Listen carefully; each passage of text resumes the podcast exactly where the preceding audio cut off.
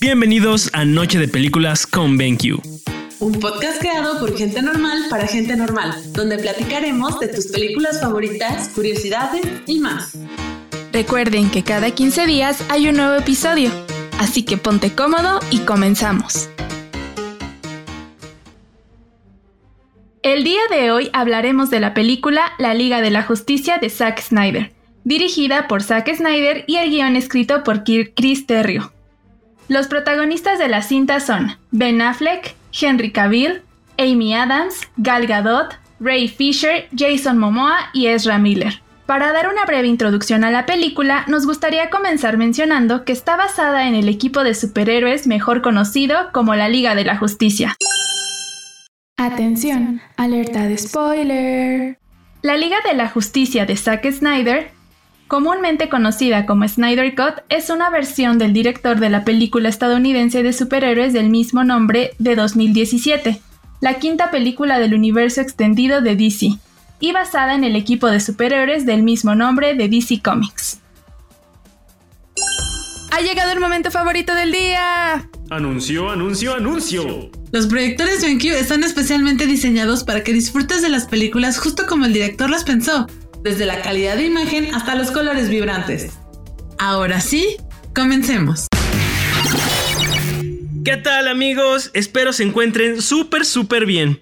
El día de hoy tenemos o vamos a hablar de una película que yo creo que a muchos les gustó, a algunos cuantos no les gustó. Sin embargo, no me dejarán mentir, creo que los fans están satisfechos con el trabajo que entregaron. Y sí, estamos hablando de la Liga de la Justicia de Zack Snyder.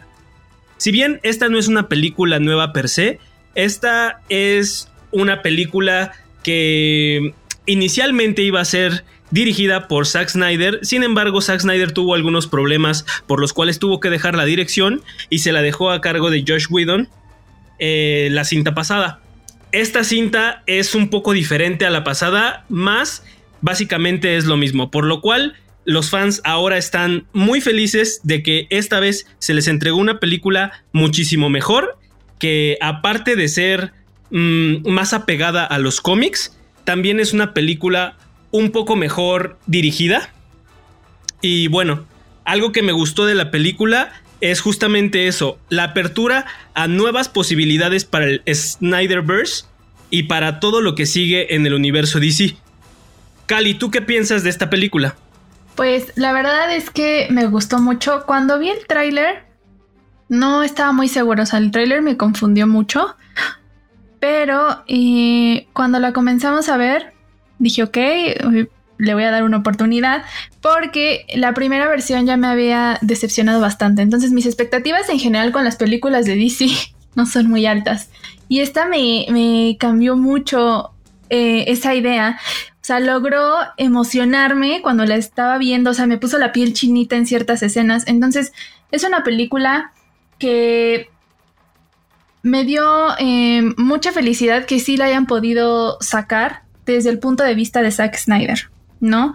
O sea, no, tampoco es para tirarle hate al, antiguo, eh, bueno, el director anterior, o sea, porque no es, el, no es el propósito, al final son dos versiones completamente diferentes, con dos puntos de vista distintos, entonces, eh, sí, se puede decir que estuvo mejor, está mejor ejecutada, pero también tenemos que tomar en cuenta que, bueno, Zack Snyder por problemas personales abandonó el otro proyecto y obviamente llega un director donde ya hay cosas armadas. Eh, que pues sí quiso también meterle de su cuchara y la hizo a lo mejor un poco Marvel, pero pues se respeta también, ¿no? O sea, hay que tener en cuenta que pues hizo su trabajo. Em, pero sí, o sea, Snyder Cut es una, nos muestra una liga de la justicia fuerte, que trabaja en equipo, que no hay un ego de yo soy mejor que tú, porque siento que eso tuvo mucho en la anterior entrega, ¿no? O sea, veíamos a un Jason Momoa, un Aquaman un poco más altanero, que lo sentía como con un ego más alto, ¿no? O sea, no quería cooperar, eh, no le gustaba mucho trabajar en equipo. Y en cambio, en esta versión de Snyder, la, lo, veo completamente diferente, ¿no? Siempre dando su opinión. Y vemos a una Liga de la Justicia que propone, no uno nada más da la orden y todo lo demás lo hacen. O sea, todos tienen algo que decir y aportar al equipo. Entonces eso me pareció muy importante y, me gustó bastante. Bueno, yo concuerdo contigo porque en la Liga de la Justicia pasada nosotros no, no, siento que en la Liga de la Justicia pasada algo que pasó fue que no sentimos que todos los superhéroes contribuían y que todos los superhéroes eran igual de válidos. Es decir, creíamos que básicamente eran solo Superman, Batman y, Mujer Maravilla porque recientemente acababa de entrar y Aquaman.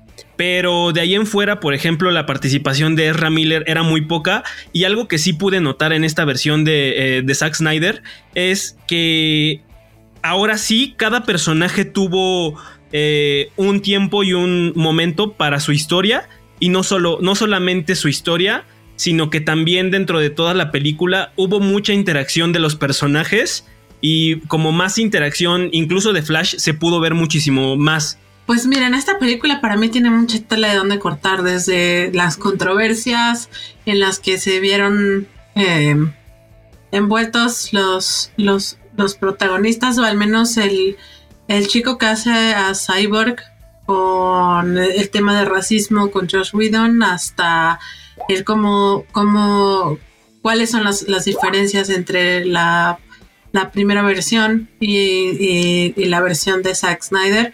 Sin embargo, es obvio y es, y es como nadie puede negar que esta versión es, es la versión, ¿no? Es mucho más completa, rellena muchos hoyos que se quedaron.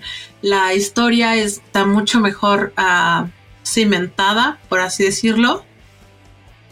Este, o sea, pues hay algo ahí, ¿no? No es nada más así como de así superhéroes aventados así de la nada, bueno, interactúen, sino que, sino que puedes ver este y, y saber más sobre, sobre estos personajes eh, en un nivel un poquito más tridimensional, más que nada más el chico robot, por ejemplo, con Cyber, ah, con Cyborg, y este, y, o el, o el muchachito rápido, ¿no? Que se supone que es Flash.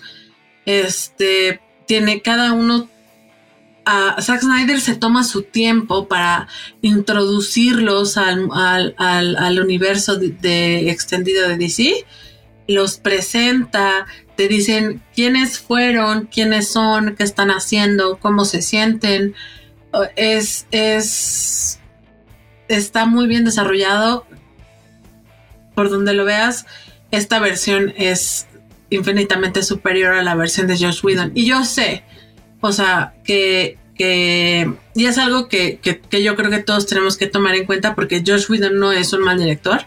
Si tomamos en cuenta que pues él, él pues trabajó en Marvel, ¿no? Hizo una película, varias de los Avengers, no estoy segura cuántas y así, pero pues obviamente él llegó y agarró una chamba empezada, pues, o sea, ya había muchas escenas grabadas, ya había muchas cosas y llegar a tratar de completar una visión que no es la tuya, que es mucho más oscuro a lo que tú casi siempre haces y así, me dice aquí este, producción que es este la primera de los Avengers, nada más para que todos lo sepan.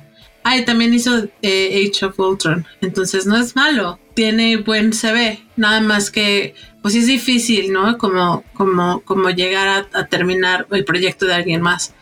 Y creo que muchos fans fueron muy severos con cómo fue, cómo, cómo lo juzgaron, ¿no? O sea, la película sí es muy mala, pues mira, yo solo quiero como añadir que, bueno, yo como persona un poco, un tanto ajena, por así decirlo, tal vez tanto al mundo de los superhéroes, eh, me causó una impresión muy, muy nueva, o sea, como muy poco predecible, que, que se podría esperar como de, las películas de acción o de, superhéroes. En realidad me gustó mucho que, bueno, eh, investigué que, que, este Zack Snyder se, se se basó en, una película de Akira Kurosawa, que la más famosa se llama Los Siete Samuráis, que justamente eh, inspiró mucho a sus, o sea, que no solamente era como por así decirlo, pues escenas de acción, sino que traían una carga como simbólica, pues como muy padre, y, eso me, llamó mucho la atención, la verdad, y, y totalmente de acuerdo eh, con lo que mencionan del trabajo en equipo. De hecho, toda esta onda colaborativa me pareció muy, muy, muy padre. Eh, porque sí, e, efectivamente le dan un tiempo y un espacio a que cada personaje pues, pues sea como, pues se desarrolle bien. eso, eso me gustó, como ese storytelling de que, de que juntos pueden pues como lograrlo. Eh, yo sé que tal vez soy un poco ñoño, pero la verdad es que usualmente, como mencionaba Eric, es como muy e-, el ego de solo el superhéroe, ¿no? Entonces eso, eso me gustó mucho. Que justamente esta película eh, no solamente es una película de superhéroes, sino es, el, es la entrada a un nuevo universo de películas con muchísimos más héroes. Incluso esta película está llena de easter eggs por donde lo veas. Creo que como lo dice Vi, es una película de la cual te da mucha, mucha carne de la cual puedes hablar, porque pues bueno, es una película de cuatro horas, tengan en mente que es una película larga, pero una de las cosas que más me impactaron fue toda la apertura a nuevos, a nuevos posibles mundos en el mundo de DC eh, para poder hacer nuevas películas. Por ejemplo, la entrada de un nuevo Joker, la entrada de de nuevos, de nuevos héroes, por ejemplo, Linterna Verde, la entrada del Marciano, eh, de John the Martian. O sea, hay entrada de nuevos, de nuevos personajes. Entonces, creo que el universo de DC está por, por, bueno, estamos por ver el crecimiento de este nuevo universo. ¿Ustedes qué opinan sobre este universo? Pues a mí me gustó mucho que esa aparición de personajes, o sea, no, no lo veías venir sino que cuando salió te quedaste de cómo. O sea, entonces fue muy acertado y la manera en cómo los fue introduciendo. La verdad, a mí sí me gustaría ver una segunda parte porque sí quedaron cosas que dices, necesito más. Y respecto a lo que comentaste de eh, The Joker, la verdad ahí demuestras que no fue ni el personaje que Jared Leto no supo interpretar bien en, Escuadrón Suicida, o sea, porque estamos hablando que Jared Leto es un, actor de, de gran eh, calidad, o sea, sabe lo que hace, sabe su trabajo, se mete en los papeles, entonces, de renombre, exacto, Eric.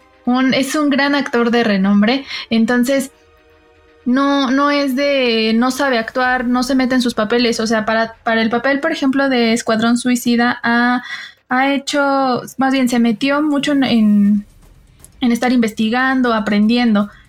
Nada más que la dirección y la manera en cómo se le fue guiando para la película fue completamente distinta, porque ahora en esta versión de Zack Snyder vemos a un guasón sereno pero cruel. Entiendo tu punto y, estoy completamente de acuerdo que, que eh, los personajes están, y, yo creo que ya lo mencioné antes, ¿no? Que los personajes están mucho mejor desarrollados y así, pero en el caso específico del Joker de Leto, el Joker de Leto que tú estás viendo en esta película es un Joker en el futuro. Después de que ya pasó por muchas cosas que el Joker que viste en Suicide Squad no ha pasado. Sí prueba que Jared Leto es un buen actor, sí, pero no, no que ese Joker en específico, el que vimos en Suicide Squad, sea un buen Joker. Porque obviamente, o sea, si tú, tú lo ves ahora en, este, en este futuro postapocalíptico donde Superman enloqueció.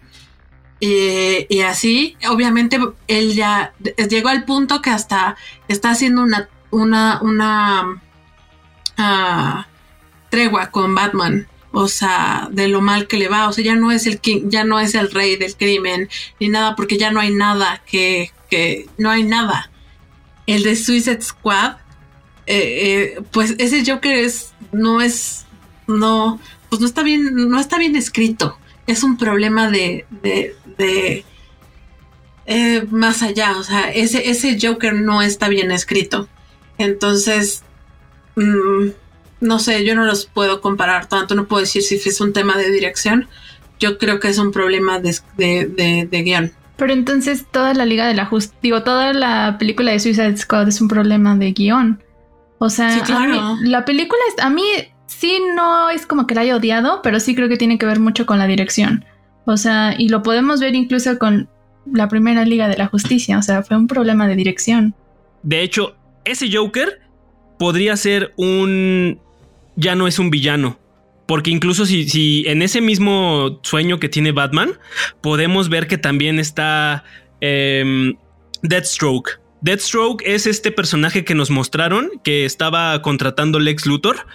Algo que me encantó, de hecho, fue justamente que lo metieran, ya que todo esto, eh, Deathstroke lo que hace es que trata de meter todo el mundo de Teen Titans o de los jóvenes titanes al mundo de, de, Batman y trata de ligar toda la parte eh, de, de, la otra vida de Batman, es decir, eh, Robin, lo que pasó con Robin, eh, los otros villanos de Batman.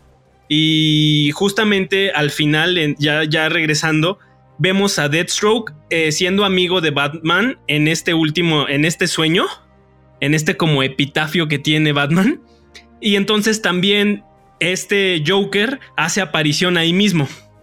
Estos fueron justamente planeados así, no para que parezca que son un poco más serenos, sino, o bueno, sí, pero fue completamente, eh, ¿cómo se dice? Fue planeado. Fue planeado que fueran así porque hace mención a el mundo de, de Apocalypse. De hecho, cuando nosotros estamos al inicio nos, nos, eh, de la película de la Liga de la Justicia, nos mencionan el mundo Apocalypse, pero no, no, no, no lo muestran demasiado.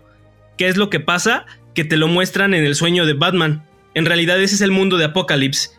Oigan, les voy a sacar una un wildcard, dirán, dirían. Este, estoy invitando a, uno de, nuestros colaboradores más clavados en estas cosas. Alfredo este, se va a unir. Hola, hola, hola. hola a todos. Bienvenido. Yo tengo una duda. Eh, porque a mí me ah, realmente una escena que me sacó de onda y, me gustaría ver si me pueden resolver es eh, como el ex, justo estabas hablando del ex Luthor, el ex Luthor que, que muestran como ya como loco y desquiciado, o sea, se ve más viejo que, que cuando ah, no, no, final, ¿no? No, es que lo que pasa es que el Lex Luthor que estás viendo ahí en realidad no es un Lex Luthor, es un ah, sujeto calvo que Lex Luthor puso, usó para distraer en lo que él se escapaba. Lex Luthor es el final final, el que está interpretado por este sujeto súper famoso. Bueno, este, el, de, la, el de Facebook. Ajá, este. okay.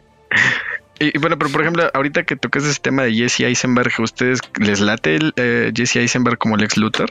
No. La verdad a mí no me encanta. A mí me gustó mucho el papel del Lex Luthor que, que realizó mm, el de Smallville, este Michael Rosenbaum. Oh, sí. Ese Lex Luthor era de mis favoritos. Creo que él era la figura específica para un Lex Luthor. Igual el Clark Kent, creo que ese era el Clark Kent eh, por excelencia. De hecho, digo, yo ya no le he seguido mucho al, a lo que está haciendo Warner en su Warnerverse, pero, o sea, eh, eh, en, en, tema tipo series, creo que sí Warner sí se la, sí se la lleva a Marvel muy cañón, porque, porque toda esa parte del universo que sacó Arrowverse del Arrowverse, que empezó con la nueva versión de, Green Arrow, que es la nueva versión de que está ahorita de Flash, eh, Super Chica, este creo que todo ese universo compartido de, Warner estuvo bien porque el, el, tema de los crossovers lo manejaron muy bien. Hay como dos, o sea, algo que tiene DC más que Marvel es que en los cómics DC tiene más crossovers que Marvel, o sea, más eventos de fin de mundo, les llaman. Eh, o sea, como varias etapas que han pasado los cómics donde siempre eh, DC para reiniciar la historia, pues hacía un como un, un crossover así, este, muy cañón para matar a todos los a todos los este superhéroes y reiniciar la línea del tiempo. O sea, como que DC tenía más material para hacer mejores crossovers. Y, de hecho se ve que en este, en esta, en esta película, este compi Zack Snyder sí, sí le, sí le leyó más de, por ejemplo, hay varias cosas de Flashpoint en, en esta versión de la Liga de la Justicia Es que Flashpoint es un muy buen, es, o sea, me gustaría ver una versión en live action, pero bien de, a- a- de, de Flashpoint, porque sí está bueno, sí está muy Eh, bueno. ¿Ya viste la serie de Flash?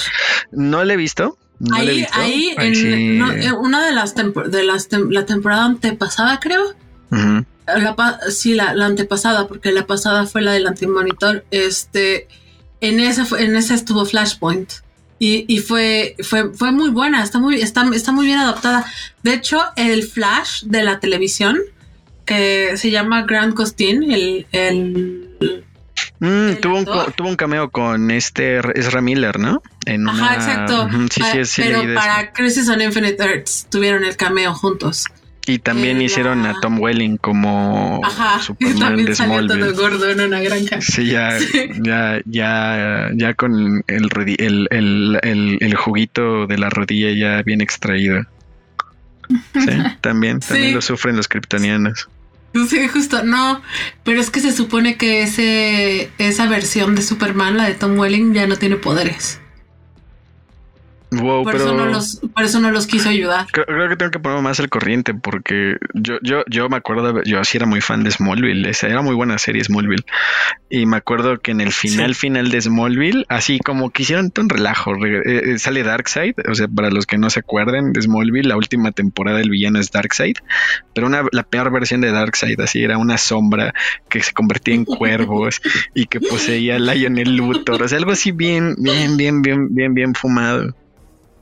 Algo que me encantó y de verdad que algo que me fascinó es que aunaran tanto en, en esta en esta de la Liga de la Justicia, algo que me gustó ya eh, cambiando el tema de la Liga de la Justicia es que, que aunaran muchísimo en la vida de Batman. Ah, bueno, es que yo soy fanático de Batman, entonces al mencionar la historia de, de Robin, al mencionar la historia de Harley Quinn, al mencionar a Deathstroke, están metiéndose con todo el universo Eh, Eso de Batman. Eso está bueno, pero sí creo que también es muy fanservice. O sea, porque, por ejemplo, no sé si muchos sí entendieron esa referencia de que eh, el guasón mató a. a- no, no recuerdo si fue a, a Jason Todd. ¿Fue Jason Todd?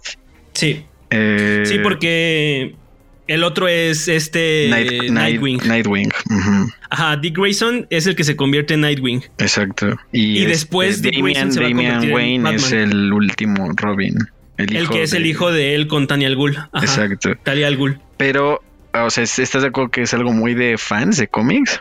Sí, sí, sí, completamente. O sea, por eso hace rato que Hugo estaba preguntando que si esta película era para Ah, sí, cualquier persona si. No, sí, es 100% una película de fans. Más si eres un fan de los cómics o de alguno de estos cómics, ya sea de Flash, de, de Aquaman o de Batman, sobre todo Batman, eh, te va a fascinar. Hay un documental muy bueno, de hecho se los recomiendo, que se llama Los villanos de DC. De hecho sale Guillermo del Toro porque Guillermo del Toro dirigió este Hellboy, que es de alguna forma también ligado este Dark Horse a, DC, según yo. Este, pero eh, entrevistan a varios, entrevistan de hecho a, a- muchos de los villanos de también de Marvel y toda esa parte. Y es en ese documental es muy bueno y realmente si te das cuenta que uno de los atractivos que tiene DC que le lleva mucho de, de calle a Marvel es los villanos. O sea, los villanos de DC, o sea, estás hablando de que en DC sí son dioses los superhéroes, ¿no? O sea, estás hablando de seres bien viajados. o sea, Poderosísimos. Sí, o sea, están muy, muy, muy divinos todos los, los superhéroes de, de DC, ¿no? O sea, desde la Mujer Maravilla, Superman está súper eh, elevado, ¿no? O sea, como que muy pocos villanos, o sea, sí tienes que tener villanos que sí les den batalla a estos carnales que son casi dioses, pero algo que siento que ese este Zack Snyder no, no logra como cuajar es ese, ese tema de los villanos. Eh, A mí, o, o a mí lo personal, odié Batman contra Superman por el, el trato que le dieron a Doomsday. Doomsday es uno de los mejores villanos, uno de los mejores, Sí, las mejores historias que hay Sí. de orígenes de villanos en los cómics. O sea, imagínate que ese compa era como evolución forzada y los kryptonianos prehistóricos que en realidad son como lagartijas lo mataban y lo mataban y por eso su odio natural a los kryptonianos y evolucionaba con lo que lo mataba. Entonces, esta es, un- es una historia muy vieja y muy buena que al Es que aparte se supone, es uno de los e, es de los más poderosos porque una vez que lo que lo matas de una manera, ya no, lo, puedes, volver, a matar igual. Y, y, en esta lo hicieron igual también, o sea, eso de matar a Darkseid con en una chita cuando vino aquí. Pues sí pero no lo mataron con una bueno, chita, pero le, o sea, se le supone pero lo que dañaron. Es una versión resumida. Es una versión resumida de la de toda la guerra que tuvieron y así. A lo mejor esa guerra duró cientos de años, tú qué sabes. O sea, Pero es que sí se vio muy chafa, o sea, nada más era, o sea, incluso pudo apuntarle a la cabeza y ya lo mataba. Ahora, como que han explicado más de eso, así como tras bambalinas, el otro día estaba leyendo un, un tweet. Hay, hay, si son muy fanáticos de los cómics, hay un canal este, en YouTube que se llama Emergency Awesome. Es muy bueno, el cuate sabe mucho de cómics. Y estaba hablando él de un, eh, por ejemplo, de que el, esa versión de Darkseid es la que le clavan el hacha. Es Uxus, o sea, es Ar- Darkseid antes de absorber la fuerza Omega, que es como su nivel de Dios. Entonces, pues bueno, ahí sí ya lo ves como más factible que un hacha lo haya rajado, ¿no? Pero, o sea, me voy a lo mismo. Tienes que consultar Twitter o algo que dijo el director como para saberlo, ¿no? Conclusión, sí es muy de fans esta película. Sí, sí, sí. Esta película está hecha completamente para fans. Y la verdad es que a, a mí me gustó justamente porque es un, un universo extendido. Es, el, es la primera película para muchas que vamos a seguir viendo. Y lo que tú decías, Freddy, es muy real. O sea, las, las series eh, de DC creo que sí se llevan un poquito lo que son las películas de Marvel. Y han por sabido eso. hacerlo, han sabido hacerlo Sí. con las series y les faltaba hacerlo como en las películas, que es lo que deja dinero al final del día. pero ya lo están haciendo bien, pero ahora quién sabe, ¿no? Es como un poco incierto este futuro de la Liga de la Justicia de Zack Snyder, porque había leído que él ya no quería hacer otra. O sea, que este Él dijo como que ya no. proyecto en honor a su hija que se suicidó. De hecho, está padre, hay varias escenas, que tengo que verla otra vez, pero hay algunas escenas donde salen el número, eh, salen las líneas de, de apoyo contra el suicidio en varias partes de la película, porque pues su hija se suicidó, ¿no? De hecho, ahorita que lo estás mencionando, esa es una de las razones por las que Jared Leto está trabajando también gratis con él. No sé si tú lo sabías, pero no, no sabía. eh, Jared Leto está trabajando pro bono en esta, en esta cinta, haciendo el nuevo Joker. Y curiosamente, Jared Leto en las entrevistas que ha dado ha mostrado su nueva campaña. Jared Leto tiene una campaña contra el suicidio. Entonces, se cree por ahí que ese es, ese es la. Ese es el porqué de que justamente salga Jared Leto gratis ahí y se esté haciendo como este tipo de menciones, ya que pues es un es es parte de darle un o dejarle algo. Este, este, ese Jared Leto que estaba viendo los memes que decían que eran que había pasado por un tratamiento de, re- de quitar los, los tatuajes por láser, porque no sé si se acuerdan que la última vez que lo hizo fue en el Escuadrón Suicida y tenía tatuajes en la cara, ¿no? Y en esta sí, sí. versión ya no sale con ¿no? Ajá, que todo mundo Y se no, los, ya no. que fue el trolling, ¿no? En, en- de claro. tipo guasón, guasón como si estuviera en Die Antwoord, ¿no? se lo- se lo removió. Del el gueto, el guasón del gueto. Exacto. Eh, Es que ese guasón estuvo muy malo. O sea, nadie puede negarlo. Sí, la verdad es que en el Suicide Squad, ese guasón, híjole. Yo creo que por eso mismo quisieron o prefirieron hacer la, la versión de Harley Quinn, porque es simplemente el guasón de ahí no, no. Pero pues no quién sabe, ¿no? Ahora con esto igual y lo van a reconsiderar otra vez, ¿no?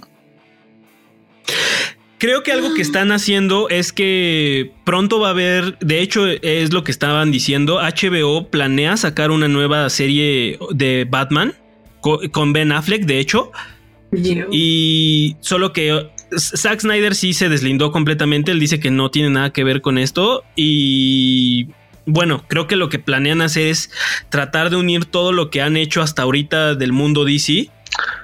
Pero creo que ya dijo, o sea, bueno, por ejemplo, si, si la gente no se quiere quedar con las ganas de que en que iba a terminar la historia, pues ya también Zack Snyder ya dijo como cuál era la culminación de las películas.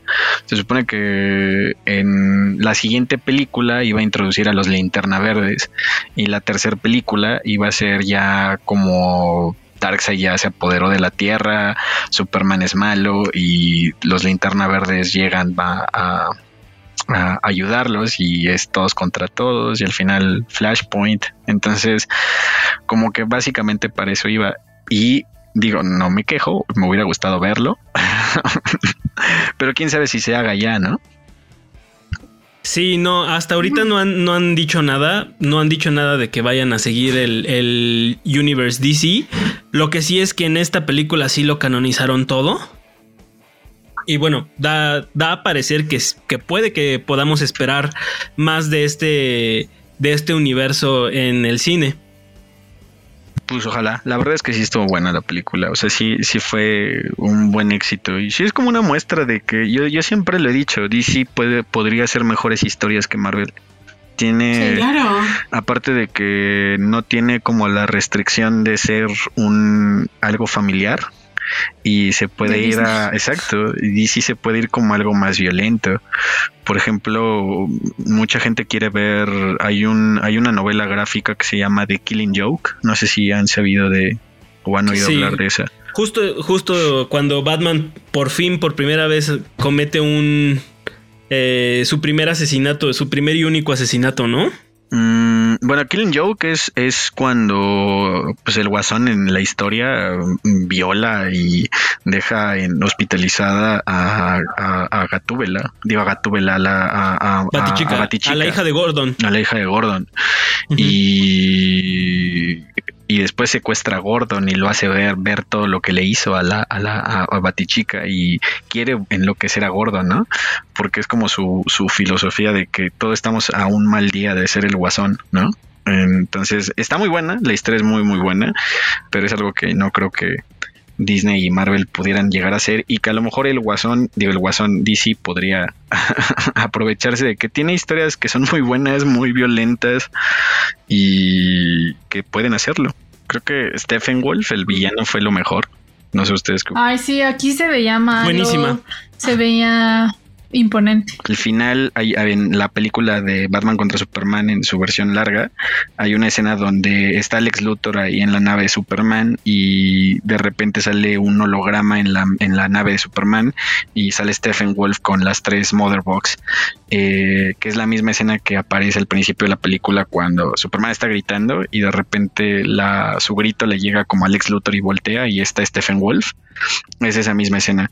Eh, o sea, ya había tenido esa aparición antes, pero pues como no salió en la versión de cine, pues sí, no, no mucha gente lo, lo, vio. Por eso fue que el diseño de Stephen Wolf chafa en esta última, pues no sorprendió, a- o sea, en la, en la versión del 2017, pues no fue como tan de extrañar. Pero sí él tenía una visión diferente de Stephen Wolf. Stephen Wolf, aparte de ser el nombre de una banda de rock, en una, en una, en, en, en los cómics, él es el tío de Darkseid, es uno de los de los este habitantes de Apocalipsis, es el tío de Darkseid. Ajá, y por eso luego menciona que no, que el por querer traicionar o algo así lo, lo saca, ¿no? Pero sí te menciona como que hay una relación entre ellos. Ajá. Sí, sí, sí. En los cómics, pues es, es, es real su, su, su tío. Y pues también es como familiar de Darkseid. Pues casi todos sus minions son su familia. Tiene a, sus, a sus hijos. Sí, Darkseid es como el padrino intergaláctico. Ajá, exacto. Yo me acuerdo que yo veía las caricaturas y ahí, pues ahí salía Darkseid. Y, Mm, y- ujú. y- y llegaban así sus minions y le decían, padre. Es que sí está, es que sí, la historia de Darkseid es muy buena. O sea, estaría bueno ver también más de la historia de Darkseid en otras, en otras este, películas. Porque, Mm. digo, aparte de ser el Thanos de DC, fue primero Darkseid antes que Thanos. De hecho, Thanos lo basaron en Darkseid. Y luego está bien cool porque tiene una villana de edad avanzada. Entonces, Ah, Granny las- Goodness. Ajá. To- Todas nosotras las mujeres de edad avanzada nos vamos a ver identificadas. Gra- Granny Goodness también tiene muy buena historia y es como la que eh, entrena a las furias. Sale en un pedacito en la Liga de la Justicia, ahí en el fondo. Alcanzas a ver. Eh, eh, Eso también estaría bueno, estaría bueno ver una pelea entre furias y amazonas, porque también ha pasado en los cómics. Las en Darkseid robaba o secuestraba amazonas para convertirlas en furias, que es como su ejército de mujeres guerreras. y las entrena esta, esta señora de, edad avanzada que habla como el, la hermanastra fea de Shrek. estaría bueno, sería una buena combinación de ver a una señora de, edad avanzada con armadura entrenando mujeres amazonas con voz de hombre. Es es, es, algo que no busco, pero pues que ah, está bien recibido. ok, eh, pero, pero justo es como, como Zack Snyder le, dio la vuelta a todo, como que introdujo a muchos personajes de maneras súper sutiles. O sea. Bueno, pero sutil es cuando tengo cuatro horas para desarrollar una trama, pues, pues sí.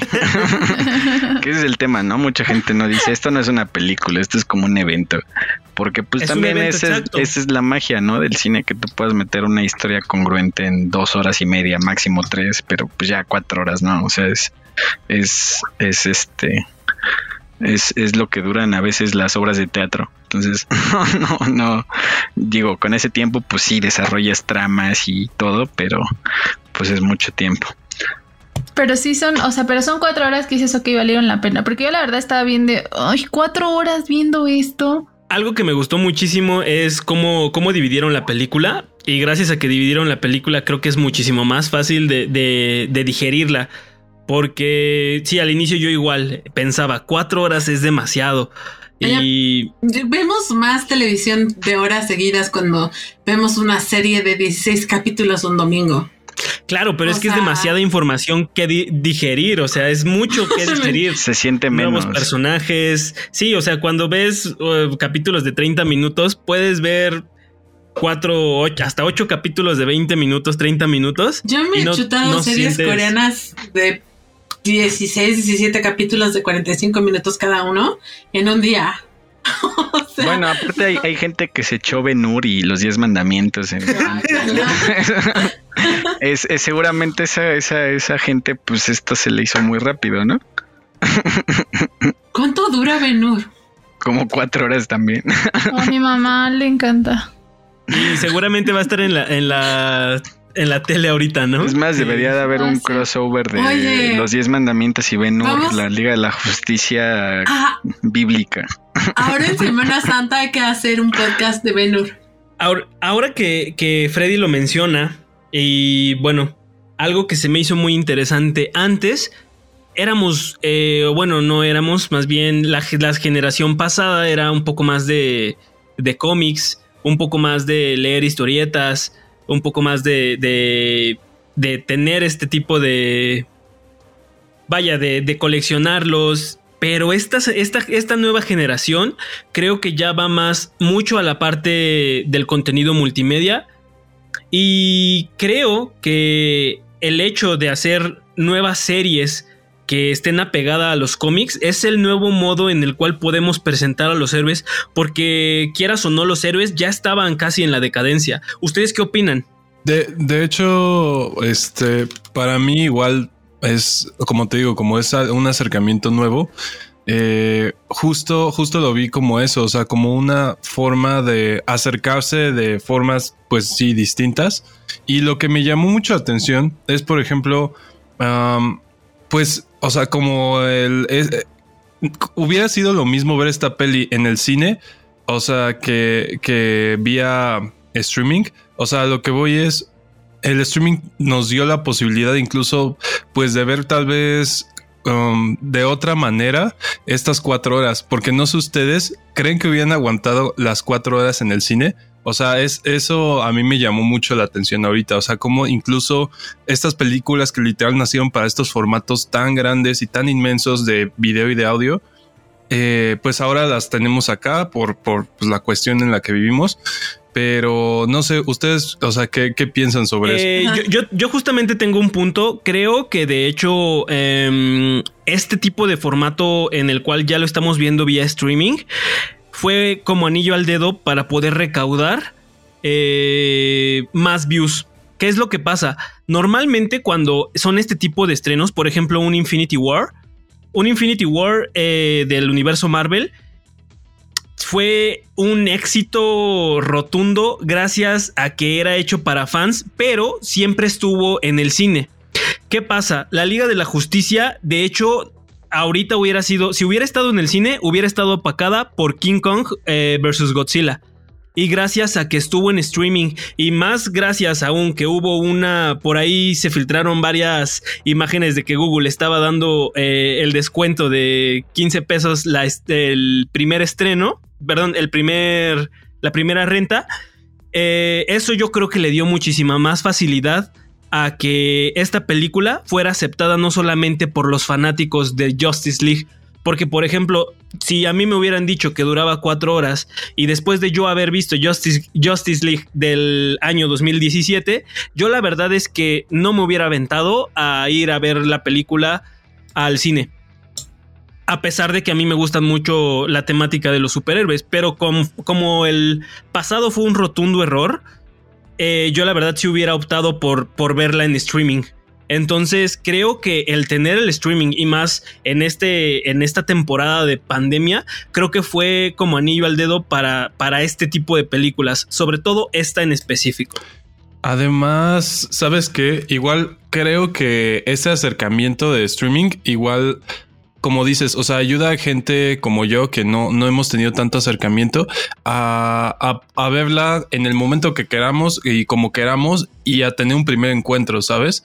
Entonces, creo que no sé si fueron las consecuencias o realmente fue una estrategia. Creo que fue un poco, bueno, más bien fue un poco de ambas, pero, o sea, definitivamente te cambia la, la, pues la jugada, ¿no? es padre ver las películas en el cine, sí este, y sí, yo creo que las cuatro horas hubieran sido soportables en el cine, porque si nos aventamos, o sea, seamos sinceros, nos aventamos tres horas y cacho de Harry Potter, tres horas y cacho de, de, El Señor de los Anillos en, en, el cine, nos hubiéramos aventado cuatro horas de la Liga de la Justicia sin problema en el cine, o sea, es el, el tiempo y si la película es buena, este, lo, amerita, justo como dijo Eric, con el, con el sabor de boca de la previa, saber que eh, son cuatro horas, pero ni de chiste te paras. Sí le hizo un gran favor que fuera streaming. De hecho, aquí tengo los datos de cuánto recaudó la película. Eh, más o menos están, por ejemplo, te lo voy a decir en, en estos datos para que más o menos tengas una idea. Eh, la película pasada del 2017 recaudó 657.9 millones de dólares. Y, por ejemplo, si lo comparas con Infinity War de, de, de Marvel, Marvel tuvo 2.048 miles de millones de dólares de recaudación más o menos eh, eh, aquí lo que, lo que he estado escuchando todavía no se, no se tiene una cifra de cuánto es lo que esperan por la Liga de la Justicia de Zack Snyder, pero están esperando más o menos que se recaude algo similar a lo de Infinity War. Es lo que yo estaba escuchando por ahí que estaban diciendo.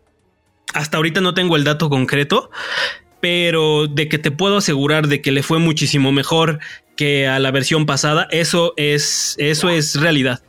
Entonces, yo creo que justamente esto de tenerla en streaming, creo que fue perfecto para que pueda ser una película así de, de, bueno, le dio la entrada de que pueda recaudar mucho más. Citlali, Vi, Hugo, ¿ustedes qué opinan de, de, esta versión de Zack Snyder? ¿Qué tal? ¿Les gustó? cuéntenme ya para concluir, ¿qué, qué me pueden decir? Pues es una película que la recomendamos mucho ver. Está entretenida. Si no eres, si no sabes nada de superhéroes y te avientas a verla, tal vez te confunda mucho. Para un fan está increíble, entonces también hay, que tomar en cuenta eso, pero no, no vas a sentir pesadas las cuatro horas, entonces pues muy recomendada. Perfecto. Hugo, ¿tú, tú qué tal? Tú cuéntame, tú, tú cuéntame desde, desde el punto de vista en el que no eres tan fan de los, de los cómics y de, bueno, de los superhéroes. Este, en conclusión, ¿qué, qué, qué tal viste la película? Yo creo que para como disfrutar la experiencia completa de la película, sí es necesario, este, pues ver, ver por lo menos eh, algunas cuantas porque sí hay, hay muchos datos que definitivamente eh, si no estás tan familiarizado, eh, sí te sacan un poco, pero tampoco así muchísimo. Pero yo me quedo con la parte, eh, por ejemplo, lo esencial que es esta cuestión de que no fue tanto el, ego de, los superhéroes, sino del el equipo. Y, y, que noté superhéroes como más enfocados a sacar un objetivo más que a ver quién quién es mejor, ¿no? En algo. Y pues la verdad es que, por ejemplo, el personaje Flash así me encantó y ya lo había visto antes, a él sí ya lo había visto antes. Y igual creo que está súper bien que sea Ezra Miller. Y, me encanta eh, que él sea como el superhéroe más... Eh, como que rompe, o sea, que no es como fuerte o, que es así, sino que es como irónico, sarcástico, un poco ingenuo. Entonces, eh, yo me quedo con una película de superhéroes, pero con un toque underground en ese sentido, como más, más tirándole a hacer una narrativa así, eh, como más humana. Eh, y también, Vi, me gustaría saber ¿Cuál es ya tu conclusión para esta, para esta película, visto desde el punto en el que tal vez tú eres más, más fanática y más allegada a esta época de los cómics y a esta época de los superhéroes? Eh, así como nos lo están presentando en esta, nueva, en, esta Liga de la Justicia de Zack Snyder. ¿Cuál es tu conclusión? ¿Qué tal? ¿Qué te pareció? Cuéntanos. Yo leí muy, leí muy pocas eh, cómics para, para compararme con un fan de cómics tal cual, pero sí, sí leí, o sea, sí he leído algunos, y, pero pues lo que más me marcaron a mí fueron todas las caricaturas, todas, todas las caricaturas. Los noventas, las repeticiones de los ochentas y de los setentas y de todo lo que sacaban en Canal 5 y luego, y luego en Cartoon Network y así, es como, como, como así. Entonces, esta película me hizo, me, me hizo, pues es, el factor nostalgia. Así como de, ah, ah, ¿sabes? Como que sientes que esos personajes crecieron contigo. Y tú, Freddy, cuéntame, ¿cuál es tu conclusión de, de esta, de esta última entrega de Zack Snyder? Está muy bueno. O sea, yo creo que mm, Zack Snyder tiene una visión bien bien cinematográfica de, de, de, de, DC, ¿no? Incluso en sus adaptaciones a cómics. Esta no es su primera. Mucha gente se le fue encima a Watchmen. O sea, hay gente que no ha leído la, la novela gráfica de Watchmen y le encanta la versión de Zack Snyder de Watchmen. Y hay gente que ha leído la novela gráfica que odia la versión, la versión cinematográfica de Watchmen. Este, pero yo creo que en esta sí lo aterrizó mejor. Siento que todavía le falta con el tema de los villanos. O sea, no, no, ojalá Darkseid sí lo pongan como el villano que es y no intenten como copiar la fórmula de Flanos. Este, y pues que, que, que, estén un poquito más maduros los personajes. Yo creo que a lo mejor si ya Zack Snyder no va a estar involucrado, pues ya no sé cuál sea el futuro de DC en, en esta parte.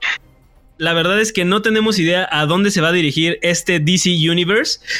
Pero bueno, hasta aquí el podcast del día de hoy. Muchísimas gracias por acompañarnos. Espero que les haya gustado. Este, este podcast puede que sea un poco más largo, ya que, bueno, es una película de cuatro horas eh, que tuvimos que resumir en, en voces de nosotros los normales.